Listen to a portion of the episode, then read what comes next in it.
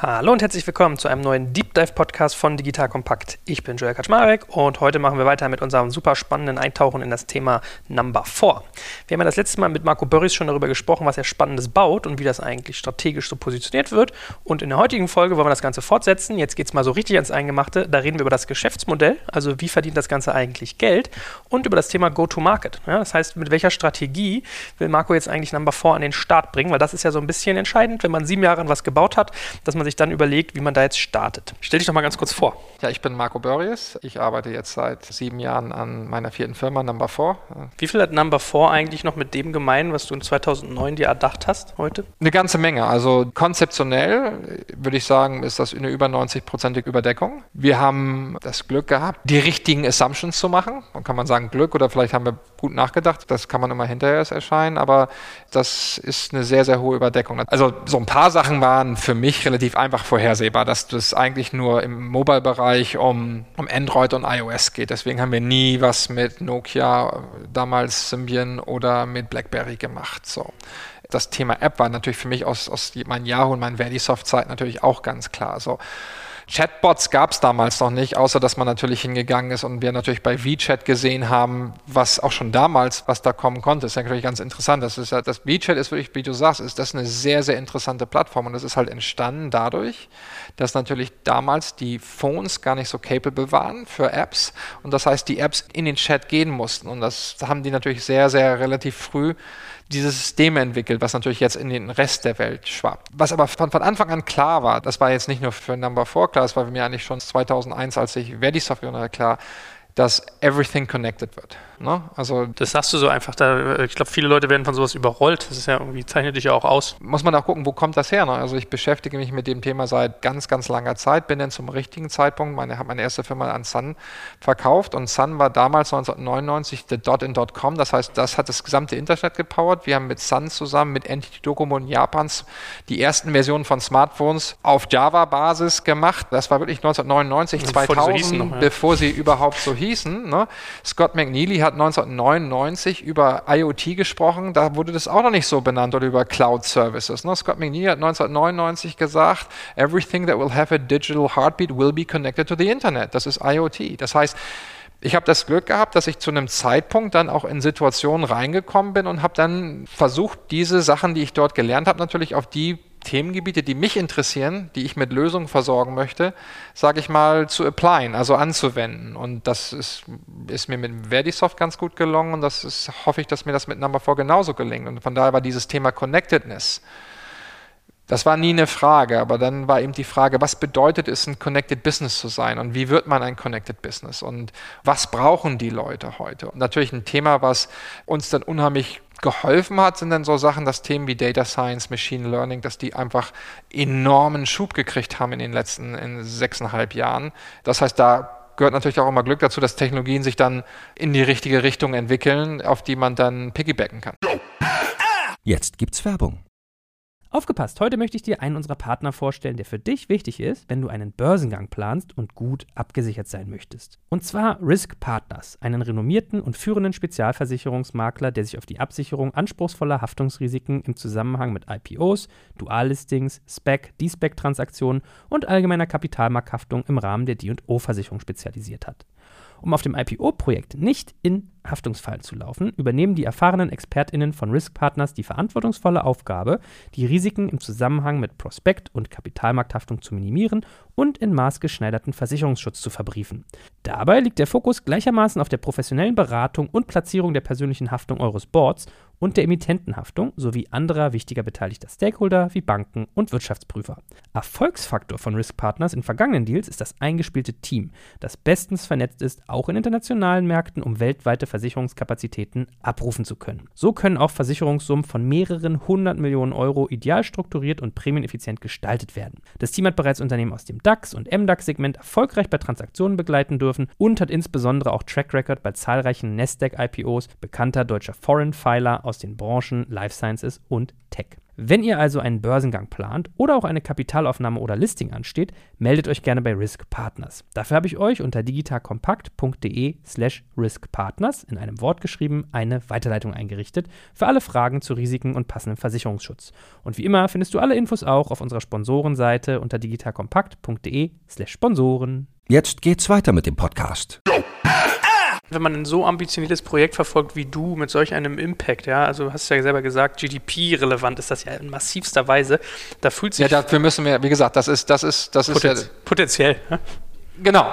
Das aber, das ist also, das ist aber, das ist ja einfach nur eine Schlussfolgerung. Wir müssen einfach einen Schritt zurückgehen. Und das heißt, wenn ich dir vor 20 Jahren erzählt hätte, dass es mal eine Plattform gibt, mit der wir die Informationen der gesamten Welt indizieren können und innerhalb von Milliseconds verfügbar machen können, hättest du mich verrückt erklärt. Wenn ich dir vor zehn Jahren erklärt hätte, dass wir die gesamte Welt mit Street View und Karten komplett vernetzt haben, hätten mich die meisten für verrückt erklärt. Oder vor 20 Jahren, dass wir quasi 1,7 Milliarden Menschen in einem Social Network, in einem Social Graph vereinigen. Über die gesamte Welt. Das heißt, das Schöne an Connectedness, ist, dass wenn man den richtigen Plattformgedanken hat, ist die Viralität, also die durch Connectedness entstehen kann, halt unlimited. Und deswegen sind ja halt Firmen wie Google oder Facebook eben genauso explosiv gewachsen. Und wenn man sich jetzt das Thema anschaut, was wir versuchen zu beackern, das Thema Small Business mit, wie gesagt, über 200 Millionen Small Business in der Welt, wo es keinen originären Lehrer, wenn wir es tatsächlich schaffen sollten, eine Plattform zu bauen, die diese 200 Millionen Businesses wie eins aussehen lässt, dann ist das andere einfach nachher nur eine Folge von Mathematik, was denn als Relevanz daraus passiert. Und das ist halt genau das, was mich da auch gereizt hat, nach drei Firmen zu sagen, ich fange nochmal von vorne an, weil jede Firma, die man neu macht, also für mich ist ein Startup nicht Lifestyle, sondern das ist wie viele wissen, verdammt harte Arbeit, das ist verdammt hartes Commitment, das ist, von, das ist ein sehr hohen Preis, den man zahlt, den, den sein Umfeld, den seine Familie dafür zahlt, wenn man sowas machen will und auch was Längeres machen will. Und das heißt, für mich war wirklich wichtig, auch was zu tun, was A, für mich intellectually challenging ist, aber was auch einen positiven Impact hat. Und wie gesagt, ich, ich mache das nicht nur, weil mir das unheimlich viel Spaß macht, weil ich glaube, dass nicht nur ich, sondern Number 4 eben über den Ansatz, den wir haben, wirklich diesen 200 Millionen Firmen wirklich helfen kann, connected zu werden. Und ich nicht weiß, wer es sonst machen würde in der Form, sondern weil wir, glaube ich, auch einen sehr positiven Beitrag dazu leisten. Das ist mir auch wirklich ganz wichtig und das, das sehen wir auch als große Verantwortung, weil wie werden die sonst connected? Eigentlich bräuchten die Leute die brauchten Marketing Consultant, die brauchen Sales Consultant. Wo kriegen die ihre Business Intelligence her, wenn sie noch nicht mal zum Teil wissen, was Business Intelligence ist? Und das heißt, das sind alles Themen, wo wir langfristig eben uns in der Lage sehen, ein Ökosystem zu schaffen, eine Plattform zu schaffen, wo das gehen kann. Wo halt mein Marketing Consultant ein 50 Dollar Subscription Service im Monat ist und kein 50.000 Dollar Beratungsvertrag. Ja, ich wollte es gerade sagen, was macht ihr denn, um dieser Verantwortung gerecht zu werden? Wie gesagt, vom Potenzial her ist das ja riesig. Ne? Am Ende des Tages, so hinten sind die Enten fett. Also was bei rauskommt, to be seen. Und ob die Hypothesen alle so stimmen, kann, kann ja nicht mal alles ändern. Aber wenn wir jetzt mal sagen, du, du, du, du brätst ja da wirklich ein riesiges Ei, wie stellst du sicher, dass du da, bei Google war das ja auch damals so, ne? Don't be evil. So, das, das Motto. Wie, wie, wie, gehst du mit dieser Verantwortung um und wie, wie stellst du das sicher, dass dir da irgendwie nichts dazwischen grätscht? Garantien kannst du nie. Sicherstellen kann man auch mit Garantie sowieso nicht, sondern was ich halt versucht habe, ist, wir haben verschiedene Sachen versucht. Wir haben versucht, A, eine Architektur zu bauen, die gerade im Bestandteil Datensicherheit, Data Integrity, Data Security wirklich das, was man State of the Art machen kann, macht. Das ist, glaube ich, ganz, ganz wichtig. Aber ich glaube, es fängt einfach da an, welchen Mindset hat man? Welchen Mindset, wie gehen wir, wie bauen wir Lösungen? Das heißt, das ist wirklich ein Mindset, der für uns und auch für mich sehr, sehr wichtig ist, zu sagen, unser Job ist to help to run your business, but it's your business. Das heißt, it's gonna stay your business. Das heißt, wir sehen uns wirklich im Hintergrund als, wie gesagt, Dalton-Provider als ja, Connectedness, Provider von Connectedness und im Vordergrund stehst du, Small Business und deine Kunden. Ich meine, habt ihr sonst mal über so eine Art Ethikrat oder sowas nachgedacht? Also wir haben über verschiedene Themen nicht nur nachgedacht, sondern wir haben, sage ich mal, gewisse Leitlinien bei uns implementiert, wie wir gewisse Themen angehen. Wenn wir dann einen gewissen Scale haben, also ich würde es nicht Ethikrat nennen, aber eine Form von Beirat und auch eine Foundation, wo man dann natürlich quasi Teil dessen, was wir erlösen, wieder zurückgibt oder auch für Projekte dort definiert, finde ich einfach ganz, ganz wichtig. Also das ist vielleicht für klassische alte deutsche Unternehmen unique, aber für eigentlich moderne Unternehmen heute, wenn man sich anschaut, wie gesagt, was Google oder was Facebook machen, was die auch in der Community zurückgeben. Ne? Also was die, was die über ihre Open Source Projekte zurückgeben. Facebook über Open Computing oder was Google im Bereich Machine Learning. Die gehen ja nicht beim Schwimmen unter, sage ich mal. Die haben ein klares Businessmodell. Mhm. Das ist eine ganz klare For-Profit-Organisation. Das, ich ich auch, das ist auch ja. ganz, ganz wichtig, weil nur wenn ich ein gesundes Unternehmen bin, wenn ich For-Profit bin, kann ich mir diese ganzen anderen Sachen auch erlauben. Aber ich glaube, dass viele, viele Unternehmen heute einfach auch die Verantwortung einfach anders definieren. Und da bin ich vielleicht einfach auch zu sehr geprägt aus Silicon Valley, weil ich ja sehr eng nicht nur dort vernetzt bin, sondern mit diesen Unternehmen gearbeitet habe, gesehen habe und einfach auch, was ich mir vorstelle, welche Verantwortung haben wir als Unternehmen, welche Verantwortung habe ich als Unternehmer, welche Verantwortung habe ich als Leader, was möchten wir zurückgeben, was möchten wir unseren Developern geben. Ne? Da hast du ja verschiedene Formen. Du hast Open Source, du kannst sagen, welche Policies hast du, du kannst sagen, welches Businessmodell machst du, welche Transparenz hast du. Das heißt, das sind alles so Themen, glaube ich, die werden heute gerade neu definiert. Da gibt es eine sehr große Bandbreite von sehr geschlossenen klassischen Systemen bis hin zu modernen. Und ich glaube halt, dass wir also mit ein Ökosystem nachher aufbauen wollen, wo wir einfach einfach ein Enabler sind für diese Connectedness von 200 Millionen. Das fühlt sich ein bisschen vulgär an, sowas zu fragen angesichts der Vision, die jetzt hier sozusagen skizziert ist. Aber was ist euer Plan, damit Geld zu verdienen? Habt ihr euch schon Geschäftsmodellgedanken gemacht? Finde ich überhaupt keine vulgäre Frage, weil Geld verdienen oder ein gesundes, vernünftiges, funktionierendes Unternehmen zu haben, ist Grundvoraussetzung für alles das, was man machen will. Und das heißt, Businessmodelle sind auch super wichtig. Wir haben ein Businessmodell gewählt, was, sage ich mal, den Anforderungen, die wir im Small Business Bereich sehen, auch Rechnung trägt. Ich weiß, das hört sich jetzt relativ skriptisch an, aber wir haben mit vielen Leuten gesprochen, ne, die im Small Business Bereich aktiv waren. Habe super viel versucht zu lernen. Ne? Was, was habt ihr gemacht? Was hat funktioniert? Was hat nicht funktioniert? Also so eine unisone Leitung ist eigentlich Small Business super interessant als Aggregat. Wenn ich mir dann ein einzelnes Business nehme, man kann sich eigentlich nicht leisten, rein zu verkaufen, weil es zu teuer ist, da direkt Sales reinzumachen. Die können sich selber wenig leisten. Du kannst ja eigentlich nicht direkt rein vermarkten. Ne? Das heißt, als Aggregat wunderbar, aber wenn du dir anguckst, was dein Average Revenue mit einem Small Business ist, kannst du eigentlich die klassischen Wege nicht angehen. Und für mich war dann irgendwann die Antwort da, okay, if you cannot afford to sell, then you don't. Ich würde sagen, then don't. exactly. So, das ist natürlich erstmal so logisch gesehen eine ganz klare Sache. Dann ist noch die Frage, was machst du dann? Ohne jetzt da zu viel zu verraten zu wollen, dass wir, glaube ich, dort einen ganz anderen Weg gehen auch sustainable gehen werden, hoffentlich, der im Prinzip dem Rechnung trägt. Okay, aber man kann ja jetzt schon ein bisschen ableiten, das wird jetzt nicht so eine SaaS-Subscription-Number ja, oder Nummer. Und ich würde mal tippen, eher ein bisschen was, was, was vielschichtigeres, oder? Also wenn ich du wäre, da hast du ja Druck auf dem Kessel bei so einem Thema auch, würde ich doch eigentlich versuchen, das irgendwie mehrgleisig zu fahren. Ich versuche das mal mit einem Beispiel, mit einer Analogie zu machen. Wenn Microsoft Google gemacht hätte, also klassische Microsoft, also Microsoft, wie wir das quasi aus Ende 1990, Anfang 2000 kennen, dann hätten sie den Anwender gecharged, die Suchbox zu benutzen, hätten dem Advertiser gecharged, Advertising zu machen und hätten dem Content Owner gecharged, das, den Content indexieren zu lassen. Und du kannst es auch auf Facebook. Ne? Also wenn ein klassisches Softwareunternehmen Facebook gemacht hätte, wäre das genau das Gleiche gewesen. Ne? Das heißt im Prinzip dem User gecharged, Facebook zu benutzen und Fotos zu posten, dem Unternehmen gecharged, seinen Content hochzuladen, seine Newsfeeds zu machen und dem Advertiser gecharged zu advertisen. Das haben diese zwei Unternehmen nicht gemacht. Und jetzt kann man sich natürlich überlegen, wie kriegt man Scale, wie kriegt man Skaleneffekte hin, warum haben sie was gemacht, was ist Monetisierung? Und ich glaube, dass Monetisierung, also Monetisierung ist absolut wichtig. Und Monetisierung ist immer dann super effektiv, wenn man bei demjenigen monetisiert, dem man am meisten Value bietet und für dem auch der meiste Added Value geschaffen wird. So, und das ist ja das, was man aus den Google-Monetisierungen lernt. Und ich will jetzt nicht gegen klassisches Software-as-a-Service-Business-Model reden. Das funktioniert in vielen Bereichen. Ich glaube, dass das klassische Software-Monetisierungsmodell im Small-Business-Bereich nicht funktioniert. Ja. Wenn, man, wenn man jetzt hingehen will und will quasi Plattform, Ökosystem schaffen. Ich würde mal tippen, das war eine der Sachen, die dir relativ schnell klar waren, angesichts der Basket-Size, der Größe, die Customer Lifetime Values, die da haben. Da muss man jetzt, glaube ich, kein Magician sein, dass man die eigentlich nicht hart chargen kann. Ne? Also das ist ja wahrscheinlich so ein bisschen das Problem. Ja, genau. Und das ist, das ist natürlich, du musst natürlich dann einen Weg schaffen, wie du ein Monetisierungsmodell findest, was dann quasi auch funktionieren kann. Und das gehört von Anfang an natürlich auch in deinen technischen Lösungseinsatz integriert. Also ich kann ja ein bisschen verstehen, dass du da die Katze noch nicht so aus dem Sack lassen willst. Ihr habt ja noch nichts announced zu eurer Firma, von daher da habe ich äh, großes Nachsehen mit dir. Kannst du das trotzdem noch so ein bisschen präzisieren, wie genau ihr Geld verdient? Wir haben jetzt schon ein bisschen was abgeritten. Ich habe dich so ein bisschen abgeklopft auf das Thema Software as a Service, weil, wo eigentlich relativ schnell klar ist, das wird es eher nicht so. Dass ihr jetzt irgendwie ein Hardware-Verkäufer werdet, glaube ich auch nicht so stark. Wir haben so ein bisschen das Thema Daten. Ja, da bin ich natürlich in dieser Richtung, dass ich denke, hm, was könnte man mit diesen Daten machen? Stichwort neues Öl. Jetzt hast du aber gerade erzählt, dass eigentlich ein Softwareunternehmen ein, ein Google oder ein Facebook ganz anders gebaut hat.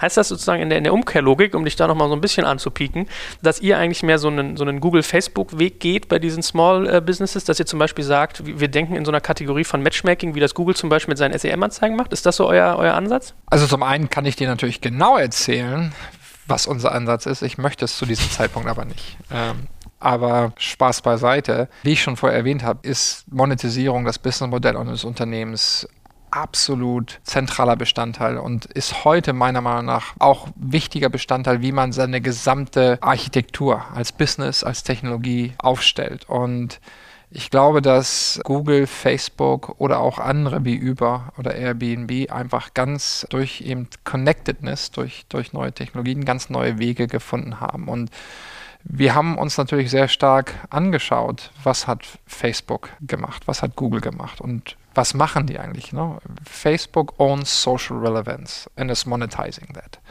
Google owns informational relevance and is monetizing that. Und wir sind halt im Business-Umfeld und was wir, sage ich mal, ownen wollen, ist Business Relevance. Und ich glaube, das könnte sich nicht nur extrem gut monetisieren lassen, sondern könnte auch nicht nur uns, sondern auch unseren Kunden massiv helfen, dieses Wissen Leuten zur Verfügung zu stellen. Wenn man es aber mal auf so ein abstraktes Level hebt, also du hast ja irgendwie deinen dein Kunden, der ist ja relativ klar, Small Businesses, ja. So, dem gibst du ein Value-Add, dafür benutzt er dich. Wird dein Geschäftsmodell darauf hinauslaufen, dass du ihn monetarisierst oder wird das eher darauf hinauslaufen, dass du jemanden monetarisierst, der genau an diesem Kunden Interesse hat? Ich glaube, Monetarisierung funktioniert immer dann sehr, sehr gut, wenn derjenige, für den man den größten Value kreiert, auch zahlt. Und das haben Google und Facebook und auch Airbnb und Uber perfektioniert. das ist eine geschickte, nebulöse Antwort. Aber man, man kann, glaube ich, so ein bisschen festhalten, euer Geschäftsmodell wird jetzt nicht eine zentrale Säule haben, sondern es wird, also es wird so schon, schon einen Fokus geben, aber für mich höre ich so ein bisschen raus, dass es durchaus auch relativ vielfältig ist. Also dass es jetzt nicht so ein Single Point of Failure gibt, sondern dass ihr schon sagt, ihr guckt genau, wo ist euer Value-Add und was kann man dann für Zwiebelschichten sozusagen bauen. Wir haben eine klare Strategie, die wird allerdings ein bisschen Zeit brauchen, bis wir genug Liquidität im System haben, damit wir die, diese Karte spielen können. Und bis dahin gibt es verschiedene Milestones, wie wir verschiedene Services monetisieren können und werden. Bei uns geht es ja darum, dass wir hingehen und sagen, we are there to help to run your business. So. Das ist eigentlich unser primäres Businessmodell, weil wenn wir dir helfen, dein Business laufen zu lassen, providen wir enormen Value für dich. Ob du uns diesen Value bezahlst oder irgendein anderer diesen Value zahlst, ist eigentlich relativ egal. Also derjenige, der den meisten Value kriegt, sollte ihn bezahlen. Es wird am Ende des Tages nicht nur einen geben, der Value Add hat, sondern verschiedene Parteien in verschiedenen Phasen. Und das werden dann auch die Personen sein, die zahlen werden für diesen Value provided. Ne? Okay, einleuchtend, kann ich nachvollziehen. Lass uns doch mal einen Satz zu den Investoren sagen. Also, was man bisher so mitkriegt, was ja auch bei dir auf der Seite ist, äh, das ist ja eine durchaus illustre Runde. Ja, also, einen Index sieht man da, einen Andi Bechtolzheim, Klaus Hommels, wenn ich mich richtig entsinne, auch ein Ex-CEO von, von Yahoo. Wonach hast du die ausgewählt? Also, wenn jemand wie du so strategisch bei der ganzen Produktentwicklung über Jahre arbeitet, wirst du ja auch bei den Investoren die sicherlich das ein oder andere gedacht haben. Ich habe bei T-Venture übrigens gestaunt, dass die bei dir drin sind. Vielleicht kannst du ja auch mal einen Satz zu sagen. Also, was ist so die Strategie bei deiner ganzen Investorenzusammenstellung? Das ist relativ einfach. Wir machen eine ziemlich herausfordernde Sache. Das ist eine, eine Big Challenge, eine ziemlich große Aufgabe und da braucht man jede Hilfe, die man kriegen kann. Und zwar nicht nur in Form von Geld, sondern in Form auch gedanklicher Hilfe. Das heißt, man muss dort auch Partner haben, mit denen man Sachen, die dann vielleicht doch einen größeren Impact hat, auch durchdenken kann. Partner, die das auch im Kopf zulassen. Ich habe ja vorher die Beispiele gebracht, was hätte Average Joe gesagt oder auch Average Investor gesagt, wenn jemand vor 20 Jahren hingekommen wäre. Ich habe versucht, mehr Leute zu finden, denen ich vertraue. Leute zu finden, die quasi Fähigkeiten haben, über den Tellerrand hinauszuschauen und auch diesen Leap of Faith in Technology zu machen. Also nicht nur Leap of Faith in Person, auch Leap of Faith in Technology. Leap of Faith, was Technology verändern kann. Und das Interessante ist immer so, dass man eigentlich bei Technology sagt, man überschätzt immer, was man in fünf Jahren machen kann und man unterschätzt immer, was in zehn Jahren machbar ist. Ne? Also das ist also die Veränderung, die in zehn Jahren machbar ist. Man denkt immer, man, man ist immer zu optimistisch bei den Veränderungen, die in fünf Jahren passieren und zu pessimistisch bei den Änderungen in zehn Jahren passieren. Und ich denke, gerade wenn man auch anschaut, ne, mit welchen, sage ich mal, Gedanken und Visionen Firmen wie Google oder andere gestartet sind, auch welche Unterstützung sie dann hatten, da brauchst du eigentlich auch immer Leute, die eben genau diesen Horizont haben. Das war eigentlich dann das Ausschlaggebende, Leute, von denen ich viel lernen kann und die mir helfen können. Weil das, das, was wir machen, ist, ist wirklich so umfangreich und ist so groß, dass ich da jede Hilfe brauchen kann, die es gibt. War es schwierig, äh, denen beizubringen, dass man sieben Jahre lang nichts veröffentlicht? Wie gesagt, das war ein Prozess. Es ist ja nicht so, dass wir sagen, ich entwickle jetzt für sieben Jahre. Es war schon klar, dass wir länger entwickeln.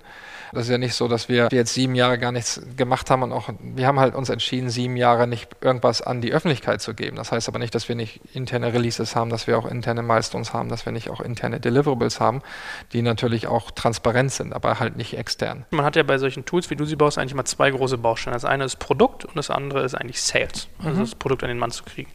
Was ist denn eure Strategie? Sagen wir mal hypothetisch, ihr macht irgendwie Anfang 2017 euren Start. Was ist so eure, eure Ramp-Up-Strategie? Wie werdet ihr vorgehen, um das ganze Produkt in den Markt zu bekommen? Go-to-Market ist das absolut Wichtigste. Das Entscheidende ist auch immer natürlich nicht nur, wie gehst du zum Market, sondern auch, wen targetest du. Und das heißt, was wir uns sehr genau überlegt haben, ist zu schauen, was ist unser erster Target Market? Das heißt, wir haben uns da fokussiert auf Local Merchants, also Local Point of Sale, Local Point of Service, Local Merchants, Local Service Provider. Und da muss man sich natürlich ganz genau anschauen, wen adressiert man. Ne? Und da gibt es halt verschiedene Strategien. Ne? Einige Leute sagen, oh, es ist ein ganz großer Markt, alleine dieses Segment Local Merchants, Local Service Provider, also Point of Sale, Point of Service, sind von den 200 Millionen Firmen globally ungefähr 50 Millionen, adressiere ich alle. Alle auf einmal und so weiter, scheißegal, ob die schon eine Lösung haben oder nicht, etc. pp. Das ist nicht ein Ansatz, den wir gehen werden, sondern wir haben uns ganz genau angeschaut, zu sagen, okay, welche Painpoints können wir abdecken und werden uns dort sehr stark fokussieren auf Fresh Starts and New Beginnings. Weil auf ein klassisches Replacement-Geschäft habe ich keine Lust, weil das ist immer ein Negative Sale und auch eine Sache, die ich muss, du musst immer jemandem erzählen, hey, du hast was, was nicht gut ist. Ich glaube, gerade in diesem Marktsegment hast du einen sehr hohen Churn, das heißt Firmen, die runtergehen und wieder neu anfangen oder die Veränderungen haben, neues Ladengeschäft, wollen jetzt ins Internet und so weiter. Das heißt, ne, Fresh Starts and New Beginnings ist eigentlich eine sehr, sehr gute Zielgruppe und das heißt, wir haben uns dann halt ganz genau angeschaut, welche Trigger Points gibt es, in die wir uns reinhängen können, wenn sowas passiert, wenn ein New Start passiert, wenn ein, wenn ein New Beginning passiert, wenn ein Fresh Start passiert. Und Trigger Points, die natürlich dann auf die Lösung, auf die Value Proposition, die wir definiert haben, passen. Das heißt, das ist im Prinzip unser Ansatz da und natürlich dann zu schauen ist, mit welchen Partnerships können wir an diese Trigger Points rankommen und wie können wir denn das verfüllen. Okay, also ich versuche mal so unsere Sprache ein bisschen zu übersetzen. Ich neige auch mal dazu, das so ein bisschen digital zu sagen. Also Gedanke ist zu sagen, ihr, ihr adressiert vor allem frisch gestartete Businesses, damit man eben nicht in diese Argumentationskette beim Verkaufen reinkommt. Du hast schon was, was wir aber irgendwie besser können, willst du nicht switchen. Das ist ja erstmal ein sehr innovativer und ein sehr mutiger Ansatz und hast ja aber auch gleichzeitig gesagt mit dem, mit dem Thema Churn, man hat natürlich, also ich kenne das bei Restaurants, das ist jetzt ja. eine Form von Merchants. Ja. Da gibt es, glaube ich, sehr, sehr, signifikante Statistiken, wie viele von denen, wie viel Prozent und es sind gefühlte, weiß ich, 50, 60 in den ersten vier Jahren irgendwie sterben. Die Challenge beim Go-To-Market ist natürlich immer, wen spreche ich an und mit welcher Value Proposition spreche ich an. Und das weiß ich eben aus meiner Vergangenheit. Du baust ein Produkt, bist super davon überzeugt und dann, jetzt müssen das auch alle anderen gut finden. Und dem ist halt nicht immer so oder nicht in dem richtigen Zeitpunkt so. Und das heißt, es ist halt ganz wichtig, und das ist, das haben wir von Anfang an quasi auch in unser System integriert, welche Value Proposition, welche Value Promise machen wir welchem Kunden zu welchem Zeitpunkt und dass wir die auch wirklich erfüllen können. Das ist eigentlich eine ganz, ganz wichtige Sache und das heißt, wir haben uns über dieses ganze Go-to-Market-Thema nicht nur zwei, drei Monate Gedanken gemacht, sondern wirklich über einen längeren Zeitraum, wirklich zu verstehen, wie können wir diese Kunden erreichen.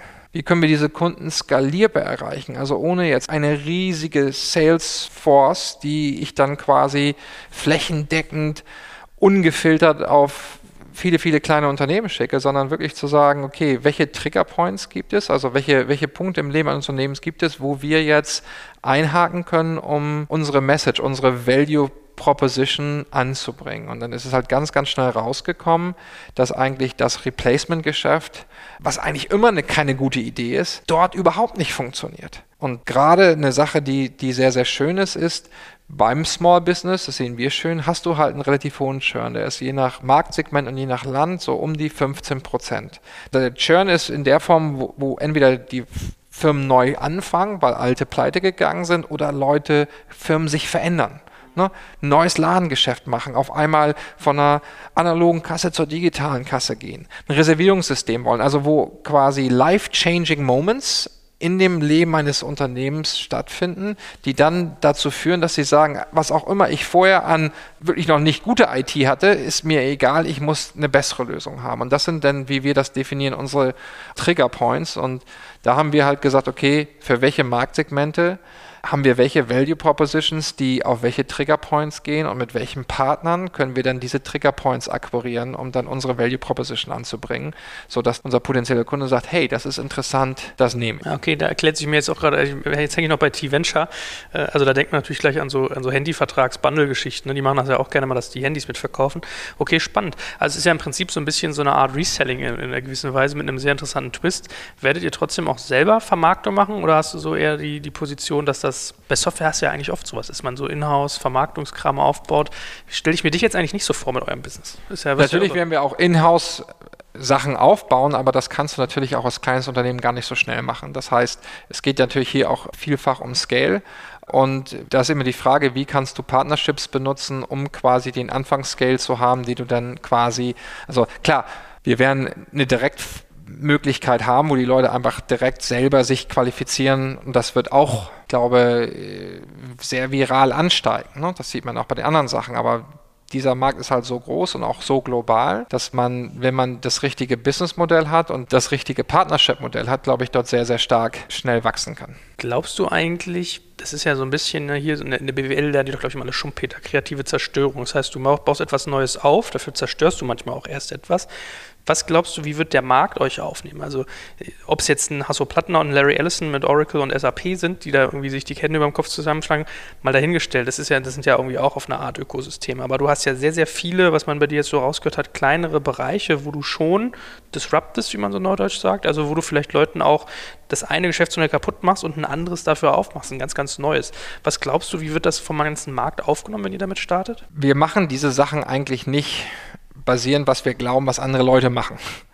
Sondern der Grund, warum wir gebaut haben, was wir gebaut haben, warum wir es vermarkten, wie wir es vermarkten werden, warum wir ein Business Model haben, wie wir es haben werden, hat nichts damit zu tun, weil wir geschaut haben, was machen andere und was machen andere nicht, sondern es ist daraus entstanden, was glauben wir ist der richtige Weg, dieses Problem zu lösen, 200 Millionen Small Businesses mit IT zu versorgen. Das war eigentlich für alles das, was wir getan haben, der treibende Gedanke, die Forcing Function.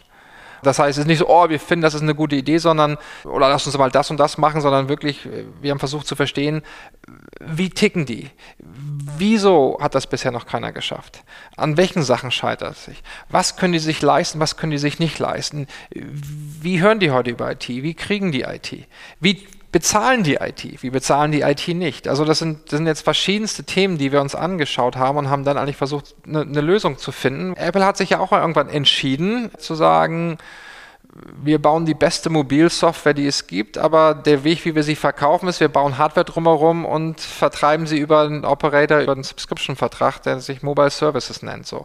Das haben die auch nicht gemacht, weil jetzt Nokia das irgendwie anders gemacht hat. Ne? Also Apple waren die ersten, die gesagt haben, also dieses ganze Thema à la carte Data funktioniert überhaupt nicht. Wenn wir Internet mobil bringen wollen, musst du hingehen und musst einen All-You-Can-Eat-Plan haben obwohl es heute auch wieder ein bisschen zurückgegangen ist, mehr zum Fair-Use-Plan. Und zwar affordable, sonst brauchen wir gar nicht anfangen und haben sich halt dementsprechend Partner gesucht, mit dem sie das realisieren konnten. Dabei haben die natürlich auch eine ganze Menge andere Sachen zerstört. Nur ich glaube nicht, dass das die Motivation war. Ich will jetzt auch nicht immer die Apple-Vergleiche bringen, zu sagen, oh, wir machen das, weil was wird die Reaktion der anderen sein? Ich glaube, für mich ist entscheidend, was ist die Reaktion meiner Kunden auf das, was ich mache. Was der Markt darüber denkt oder wie der Markt darüber denkt, kann ich A nicht kontrollieren und B ist es nachher auch nicht kriegserscheinend. Kann sein, hey, Wenn man, wenn man mal fragen würde, als das iPhone rausgekommen ist, also klar, Steve Barmer war on the record, ne, oh, guck dir dieses schöne, super teure 800 Dollar Phone an, mit dem ich nichts machen kann, kein Exchange, E-Mail, kann sonst was. So.